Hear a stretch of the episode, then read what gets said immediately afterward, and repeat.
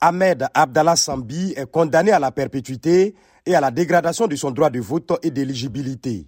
C'est ce qu'a décidé la Cour de sûreté de l'État, une juridiction spéciale dont les décisions ne peuvent pas faire l'objet d'appel. La Cour a aussi ordonné la confiscation de ses biens. M. Sambi a refusé de se présenter pendant les débats, soutenant que la composition du tribunal est illégale. Il est accusé d'être impliqué dans le scandale de la citoyenneté économique.